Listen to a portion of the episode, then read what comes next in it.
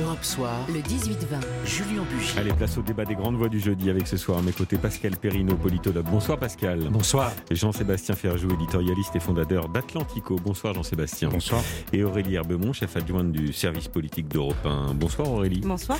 Alors on commence avec cette grosse colère, on l'évoquait dans le rappel des titres, Jean Castex tout à l'heure à l'Assemblée nationale, face aux critiques de plus en plus vives de l'opposition. La quasi-totalité des, oppositions, c'est vrai, ont boycotté le, le vote sur les mesures sanitaires en dénonçant une Ce qui a fait sortir de ses gonds, c'est assez rare, le Premier ministre. Quelle était la musique de ces interventions? Les commerces ne les fermaient pas? Les stations de ski ne les fermaient pas? Les universités, rouvrez-les Les établissements publics culturels, rouvrez-les J'ai entendu ça depuis des semaines et aujourd'hui voilà que nous serions trop mous, trop tardifs. C'est formidable. Alors, c'est le signe d'une forme de fébrilité, euh, Jean-Sébastien Ferjou, ou simplement il affirme son autorité, le Premier ministre? Une espèce de classique euh, des questions euh, à l'Assemblée. Ah, Jean Castex, moi je l'avais vu, j'avais vu comme ça. Hein. De la part de Jean Castex, oui, effectivement, mais de répondre sur ce temps-là et de pointer les insuffisances de l'opposition, malgré tout, on y est. On, l'a senti très agacé, très énervé bien sûr qu'on sent qu'il y a un pouvoir qui est énervé. On sent aussi Olivier Véran, notamment, qui bien souvent, quand il prend la parole à l'Assemblée nationale, est euh, sur les nerfs. Et c'est là où est la limite de l'exercice. C'est-à-dire, on peut comprendre euh, un certain nombre des arguments de Jean Castex quand il pointe les insuffisances euh, de l'opposition mais il a parfois tendance à oublier aussi la position institutionnelle qui est la sienne. C'est-à-dire, il ne répond pas juste à quelqu'un comme s'il était face à lui sur un studio télé ou dans un dîner, c'est-à-dire en disant T'es quand même gonflé de me dire ça alors que toi-même t'as fait ci ou t'as fait ça. Il répond à des gens qui sont des représentants de la nation. Alors, effectivement, c'est difficile, il y a une double nature.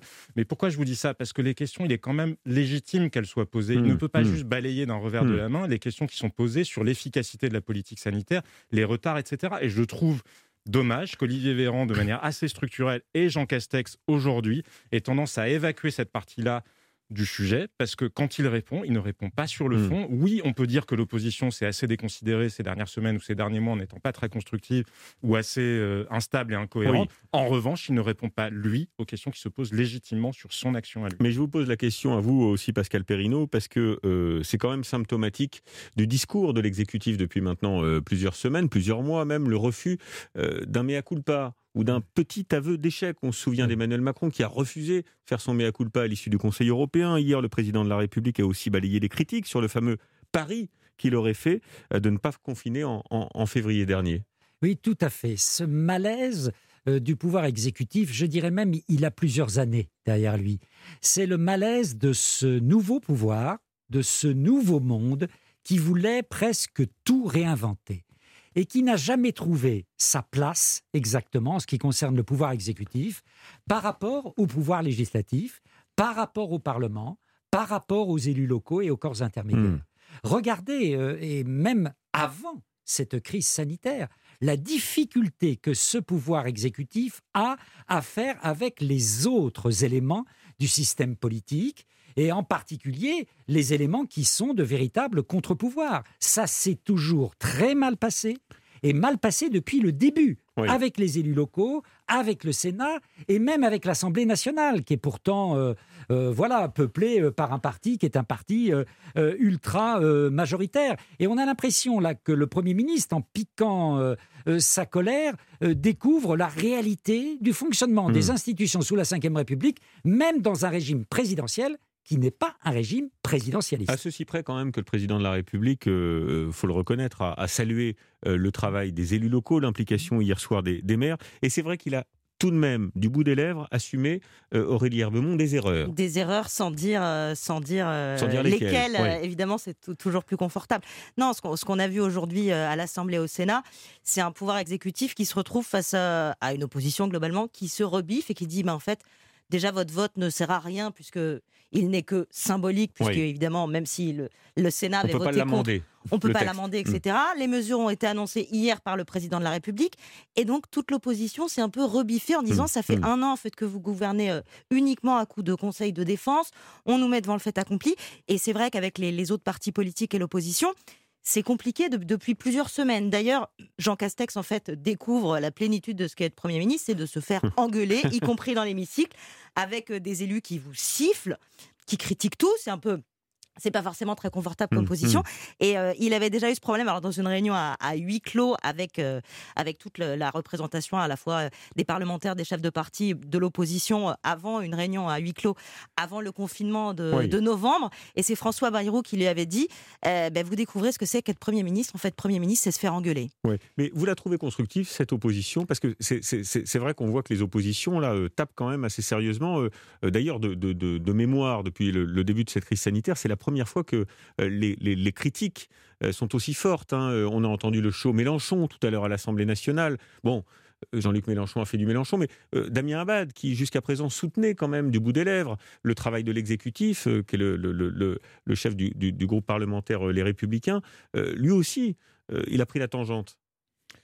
Oh, je crois qu'il y a eu des moments quand même où l'opposition s'était montrée déjà assez dure, notamment en janvier, si je me souviens bien, euh, avec les premiers ratés du plan, euh, hmm. du plan de vaccination. Mais là, c'est plus le cas. Mais effectivement, l'opposition ne sait pas très bien sur quel pied danser. Je pense que c'est toute l'erreur politique d'Emmanuel Macron dans cette crise, de ne l'avoir jamais associé à la prise de décision. Il les a consultés abondamment, on le sait, sauf qu'en général, les représentants des partis consultés disent bon, on nous informe vaguement de ce qui va euh, se passer. Et puis finalement, quoi qu'on dise nous, ça n'est pas pris en compte. Et je trouve que le gouvernement, il y a une crise de la donnée publique. Il y a une crise de l'analyse, c'est-à-dire que beaucoup de choses ne sont pas totalement transparentes. Regardez, on voit bien qu'il y a un conflit à l'heure actuelle sur le nombre, pas sur le nombre dans l'absolu de gens en réanimation, mais sur ce qui se passe réellement dans les services de réanimation.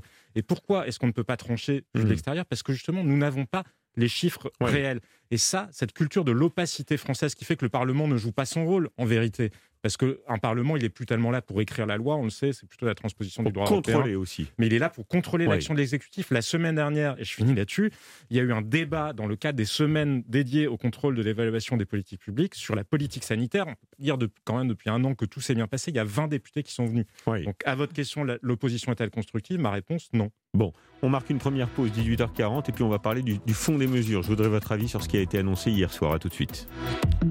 La suite du débat des grandes voix avec toujours le politologue Pascal Perrineau, Jean-Sébastien Ferjou du site Atlantico et Aurélie Herbemont, chef adjoint du service politique d'Europe 1. Alors, sur le fond des mesures, qu'en avez-vous pensé et qu'en pensez-vous? Parce qu'elles rentrent en application à partir de maintenant. Pascal il, il reste des, éléments euh, que euh, ce pouvoir exécutif traîne dans la mise en œuvre de sa politique, des problèmes de lisibilité. Oui. Hein.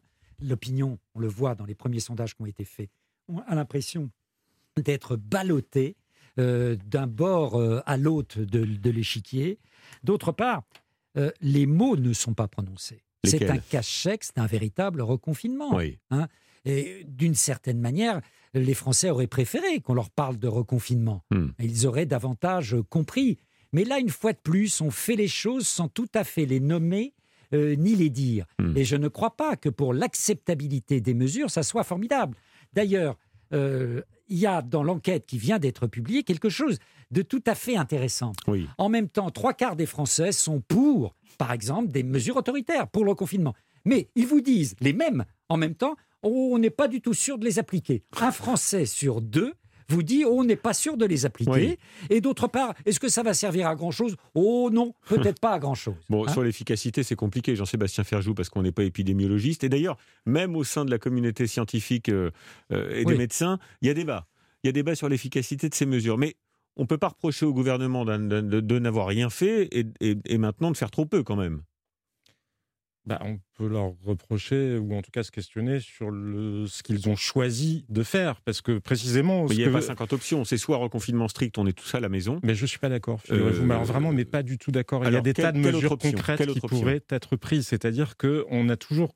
On est dans le stop and go. Enfin, dans cet espace d'alternance, on confine ou on déconfine. Et il n'y a rien qui existe au milieu, alors qu'il y a des tas d'études. Et il y en a une qui a été publiée récemment, qui a été faite sur 152 pays dans le monde, sur l'efficacité des confinements. Plus on avance dans la crise, moins les confinements sont efficaces. Et de toute façon, ce qui concerne cette troisième vague, le coup est parti.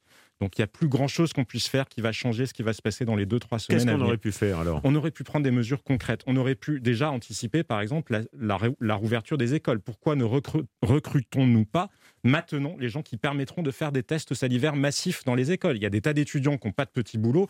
On pourrait faire ça. L'aération dans les écoles, les capteurs de CO2, ça coûte 23 euros pièce. Si on est, si on, est d'ailleurs, on a travaillé là-dessus euh, sur Atlantico aussi avec des industriels. Il y a quelques communes qui sont en train de le mettre en place. Les masques FFP2, c'est une contamination par aérosol, pas mmh. par gouttelette. Mmh. C'est-à-dire les masques que nous portons là, vous savez, ces fameux masques bleus, ceux qu'on voit y compris dans les hôpitaux quand Emmanuel Macron y est, ce sont des masques qui protègent mal de la contamination. On ne fait rien, par exemple, sur les contaminations dans les hôpitaux, qui sont pourtant un lieu majeur de contamination dans le pays.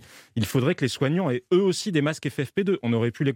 Vous savez combien ça va coûter encore? Bercy nous l'a dit, 11 milliards d'euros. Je pense 11 milliards d'euros pour là les semaines de fermeture. Est-ce que vous pouvez imaginer ce qu'on peut faire C'est 14 milliards par mois. Le couvre-feu, c'est à peu près 7 milliards euh, par mois. Et, là, Bercy a dit que sur, et on, a, on, avait déjà plusieurs milliards sur les 4 semaines qui viennent de s'écouler. Est-ce que vous pouvez imaginer tout ce qu'on pourrait faire? Des décontaminateurs de masques à l'école, ça existe d'un point de vue industriel. Il y a des tas de mesures, de choses qui ne sont pas incroyables, qui ne sont pas très chères et qu'on ne met pas en œuvre. C'est d'ailleurs notre débat de ce soir. Vous savez pourquoi?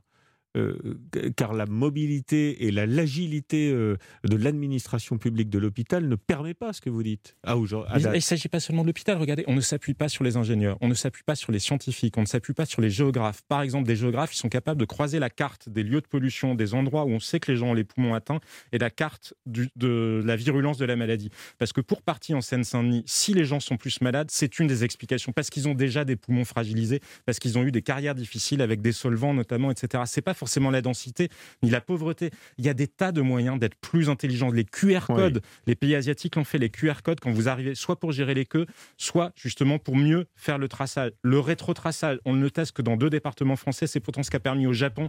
Il y a des tas de trucs à faire qui nous coûteraient beaucoup, beaucoup, beaucoup moins cher et je vous assure qu'ils sont en plus pas très compliqués. Bien, Aurélie Herbemont, c'est vrai que ce qui vient d'être dit est assez vrai. On n'a pas réussi à trouver. Totalement vrai.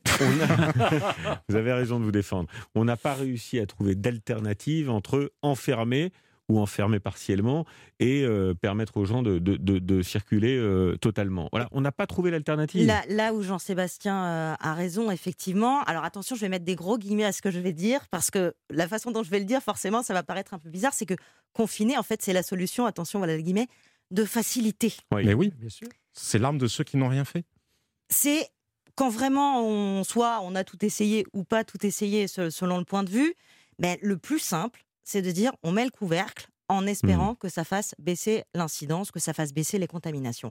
Après, on va voir cette formule qui est un confinement qui ne dit pas son nom. De toute façon, je pense qu'on ne reverra pas un confinement comme on avait vécu en mars parce que euh, déjà l'exécutif se dit que ça ne serait plus respecté, ce qui est un vrai problème. Il n'y a plus de cartouches là, pardon Aurélie, il n'y a plus de cartouches. Si dans trois semaines ça fonctionne pas, qu'est-ce qu'on fait? Je pense qu'on prolongera, si jamais ça marche pas, la fermeture des écoles. on ne pourra pas durcir.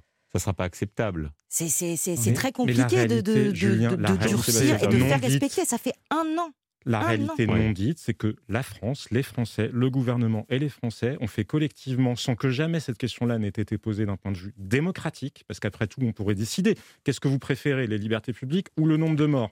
C'est une vraie question. Qu'est-ce que vous préférez Payer plus cher des vaccins ou alors que ça dure plus longtemps? On peut poser toutes ces questions-là. On ne l'a pas fait ni au mmh. niveau européen mmh. ni au niveau français. Nous avons fait le choix d'une trajectoire de nombre de morts élevé. Nous avons fait le choix de l'indignité pour les personnes âgées dans le pays parce qu'on a beaucoup répété que c'était pour les personnes âgées ce qui a été fait dans les EHPAD. on va pas revenir. C'est la, question qu'on a posée hier. C'est la question qu'on a, posée hier dans les grandes voies. Vivons avec, assumons-le parce que faire semblant, ça nous coûte cher et ça produit rien. C'est une question qu'on a posée ici même avec notre invité dans les grandes voies hier soir. Le coût de la vie humaine rapporté aux investissements publics. Voilà, c'est une question. Mais on l'évalue mal. On l'évalue mal parce que précisément, quand on l'évalue bien, on n'a jamais répondu. Par exemple, on a des masques. Bon, 18h48, on, marque une nouvelle pause. Faut-il croire à la réouverture à compter du 15 mai? Là aussi, il y a débat, on en parle. À tout de suite.